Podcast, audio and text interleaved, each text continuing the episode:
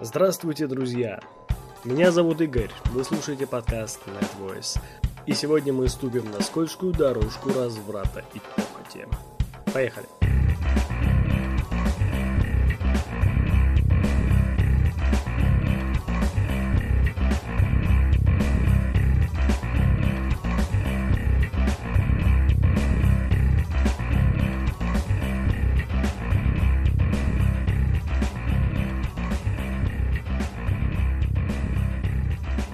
Читаем текст Олега Любимого.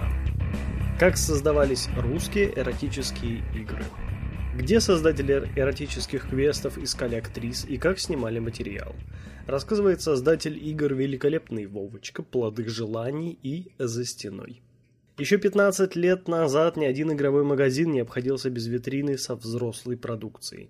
Разнообразные рандеву с незнакомкой, великолепные Вовочки, «За стеной», и плоды желаний манили откровенными обложками и щадящими системными требованиями. Некоторые обещали запуститься не только на компьютерах, но и на PlayStation. Мало кто знал, что записано на этих дисках, но каждый старался при случае проверить. Правда, вместо запретного порно там оказывались очень примитивные квесты о том, как развести девушку на приватный танец с помощью фразы «Я вспомнил, есть же вино». Большинство таких квестов содержали живое видео с чудовищно плохими актрисами, но желание увидеть настоящий разврат в игре перекрывало здравый смысл. Люди сметали с полок продукцию любого качества и писали на форумах инструкции, как пробиться сквозь дебри диалогов к очередному приватному танцу. Как правило, продававшиеся у нас эротические квесты создавались в России и только для местного рынка. Этим занимались два основных игрока – Руссобит М. издавал глуповатый, но легендарный сериал «Рандеву с незнакомкой», а Акелла его более продвинутых конкурентов, великолепного Вовочку, «За стеной», «Плоды желаний», «Никто не знает про секс» и много чего еще.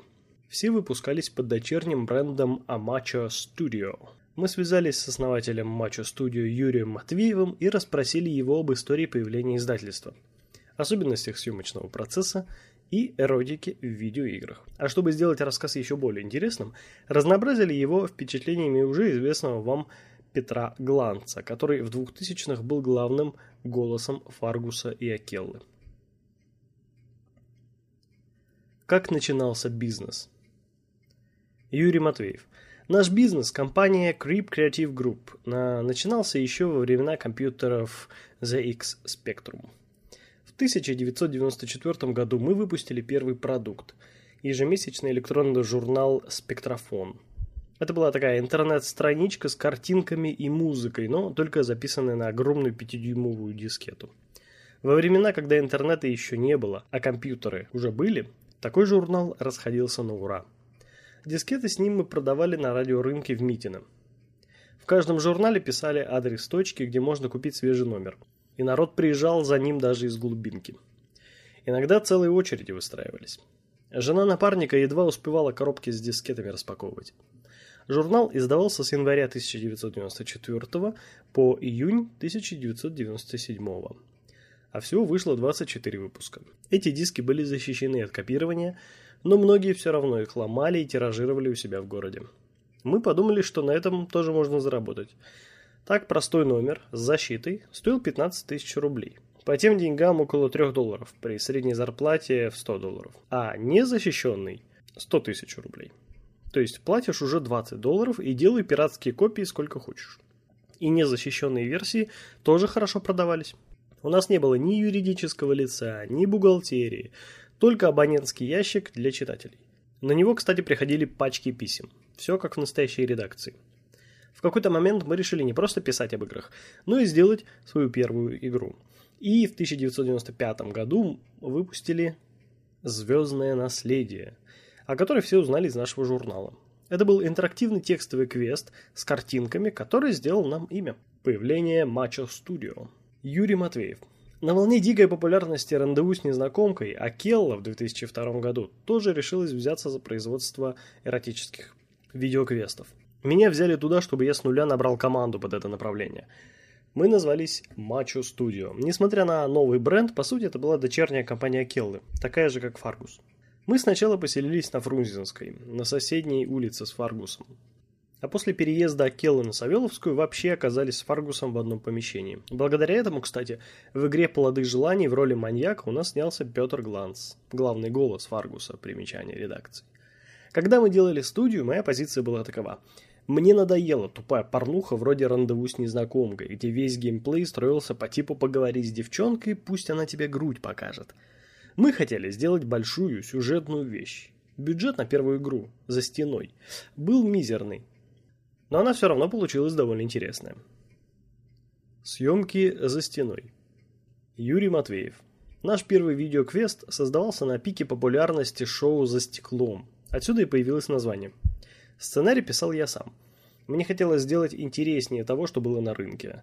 «За стеной» рассказывает про реалити-шоу в стиле «За стеклом» или «Дома-2». Игрок был одним из участников этого шоу, поэтому все происходило с видом от первого лица. Ты общаешься в этом замкнутом пространстве квартиры, разводишь девушек. Продумывалась сюжетная линия отношений, в конце каждого тура игры было голосование, кого оставить в шоу. В том числе могли и тебя выкинуть. Когда мы снимали за стеной, у нас особо не было опыта работы над эротикой, и мы решили довериться профессионалам. Нашли известного питерского порнорежиссера Армена Аганезова и сказали, что мы хотим сделать игру. Показали сценарий и попросили предложить девушек для съемок. В итоге в игре снимались не проститутки, а именно порно-актрисы. Но никакого порно в первом «За стеной» не было. Кроме шоу раздеваний, там была единственная пикантная сцена. Такая легкая мастурбация. Для съемок мы приехали в Питер, где сняли на 4 дня огромную четырехкомнатную квартиру на Невском. Мы выбрали красивый большой интерьер с шикарным по тем временам евроремонтом при аренде в 150 долларов за сутки. В этой же квартире мы жили в дни съемок а девочки приходили к нам на работу. Как они фальшивили. Чтобы девчонка сказала нормальную фразу, типа «хотите чаю?», ей нужно было сделать столько дублей. Она заикается, смеется, не может с серьезным лицом сказать. И так полчаса она смеется, а вся съемочная группа ее ждет. На девушек после съемок я смотреть уже просто не мог. Это хорошо их видеть первый день, второй, но потом это уже работа. И ты не воспринимаешь это как вау. Скорее наоборот, хочется что-то прикрытого. Я помню, что после выхода игры все обозреватели возмущались, мол, ну и где экшен, где монстры, где атомные взрывы, кровища, зомби. Ну а что у тебя должно быть? Ты ж в квартире. Это Интерстеллар, что ли? Естественно, в игре ничего такого нет. Это просто квартира. Про съемки «За стеной 2». Юрий Матвеев. Вторая часть «За стеной 2. Иди ты в армию» стала куда масштабней. Мы наняли девочку-сценариста, набрали больше людей – Получился более юмористичный сюжет, а-ля ДМБ, про то, как э, девчонки и мальчишки весело служат в армии. По сценарию действие тоже происходит в реалити-шоу, только уже не в доме, а в армейской казарме. Мы ездили для съемок в пейнтбольный клуб, где нам дали большую площадь с плацем и кучу бутафорской военной техники. Мы заехали туда на три дня и каждый день ходили из гостиницы на съемки. Важный момент наших съемок был в том, что снимать приходилось с колес. Ты не профессиональный режиссер, у тебя не профессиональная команда актеров. Короче, все непрофессионально, но тебе же надо снять. И какие-то сюжетные сцены ты на ходу начинаешь читать и думаешь, как их реализовать на местности.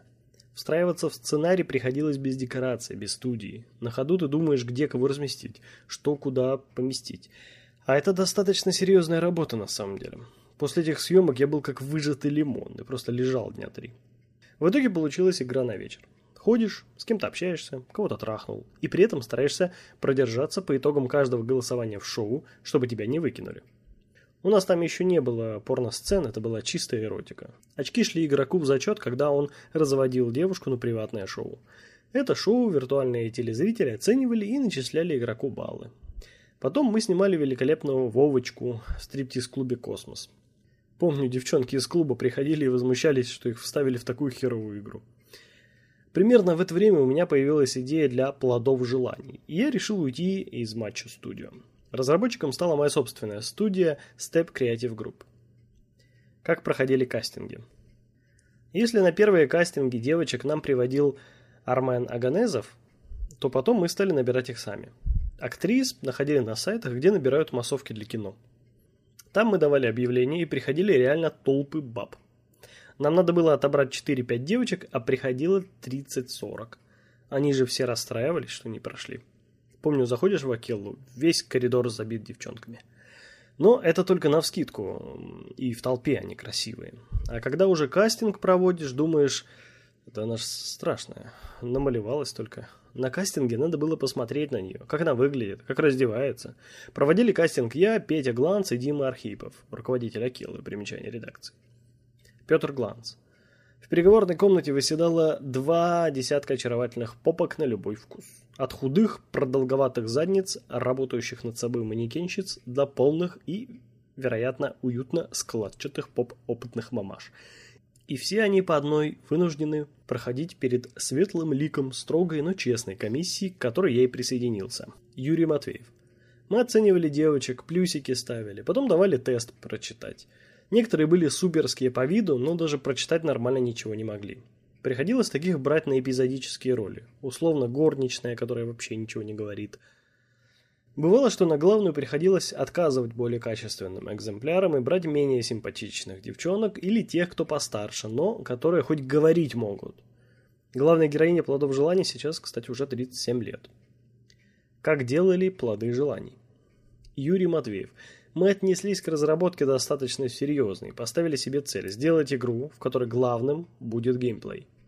Смысл плодов желаний в следующем. Игрок играет за психотерапевта, который залезает в голову пациентки. То есть ты, по сути, находишься внутри ее головы, видишь ее подруг, ее мысли и так далее. И во время игры ты пытаешься разобраться, что у нее случилось, из-за чего она стала больной на голову. А все ее подруги отражают какие-то пороки. Нимфоманка, лесбиянка, воровка и так далее. Если бы у нас были деньги, нормальный режиссер, оператор и профессиональные актеры, то можно было бы сделать просто отличную вещь, что-то в духе основного инстинкта.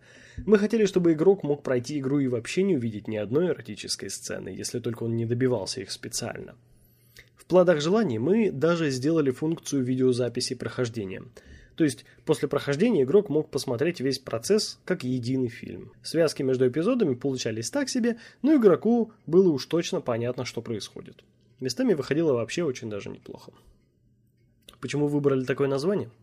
Потому что это был, по сути, тест на озабоченность. Каждый шаг игрока регистрировался компьютером. За тягу к эротике начислялись баллы, но игра об этом не сообщала.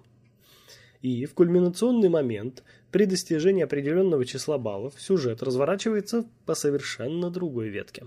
Если игрок, условно говоря, постоянно приставал к девчонкам, то в итоге сам становился маньяком, которого всю игру ищут. А если нет, то маньяком оказывался Гланц, и его нужно было убить. Плоды желаний снимались в подмосковных вешках, в доме друга Димы Архипова. Там был бассейн, баня на территории и так далее. По периметру были недостроенные дома, в которых работали какие-то таджики и узбеки. Когда мы начинали работать, стройка останавливалась. Петр Гланц на съемках девушки первое время боялись, что подвергнутся жестокому групповому изнасилованию, но потом расслабились настолько, что вообще раздумали одеваться и голышом бродили по двору. Работа на соседних стройках полностью встала. В прямом и переносном смысле. Десятки узбеков, украинцев и прочих вольнонаемных ремесленников замерли на крышах недостроенных вилл и резиденций. Я им от всей души завидовал. Дело в том, что так остро переживать женскую красоту мужчина может только издалека, с недоступного, так сказать, расстояния. Когда же обнаженные красотки целый день напролет маячат прямо перед носом, пигантность ситуации уступает место раздражению. Начинается синдром гинеколога. Юрий Матвеев. Тогда мало кто снимал эротические квесты. Были только рандеву с незнакомкой и мы – но для Step Creative Group это было не основным проектом, а развлечением, за которое еще и платят деньги. Почему эротику не делают сейчас, я, честно говоря, не знаю. Мне просто уже не интересно. Странно вообще. Ниша есть, а не заполнена. Схлопнулся ли рынок? Нет. Эти 10% дрочеров никуда не делись. И спрос на такие игры всегда будет.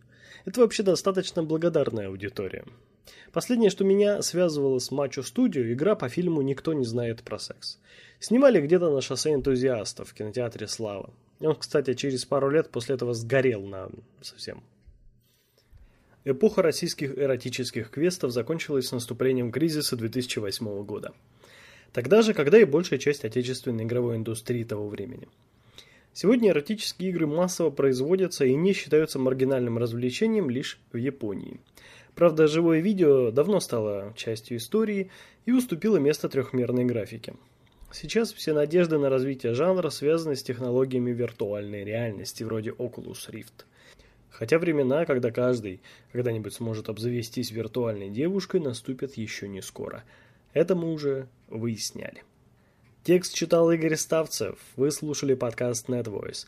Подписывайтесь, оставляйте комментарии в iTunes и услышимся в следующем выпуске. Пока.